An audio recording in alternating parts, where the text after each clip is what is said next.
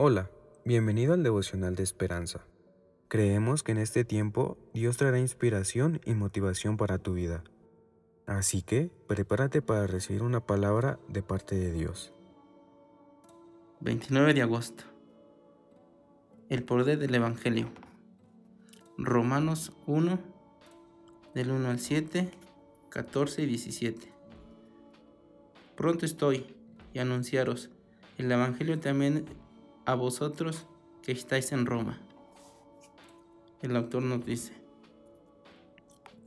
la antigua Roma tenía su propia versión del Evangelio, la buena noticia.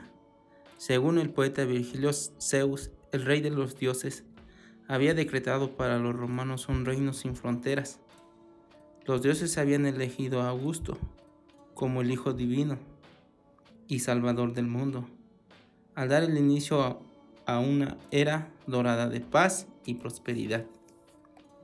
Sin embargo, esta no era una buena noticia para todos, pero muchos fue una realidad desagradable e impuesta por la mano dura del ejército y los verdugos del emperador. La gloria del imperio se construyó sobre las espaldas de un pueblo esclavo que servía sin identidad legal ni propiedad a discreción de amos que los gobernaban. En este mundo, Pablo se presentó como siervo de Jesucristo. Jesús, como había dado tanto Pablo ese nombre, y como él mismo Jesús había sufrido por admitir ser rey de los judíos y el salvador del mundo. Esta era la buena noticia que Pablo explicaría en el resto de su carta a los romanos.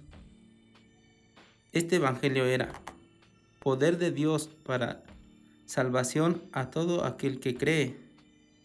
A. ¿Cuánto necesitan aquellos que sufrían a manos del César?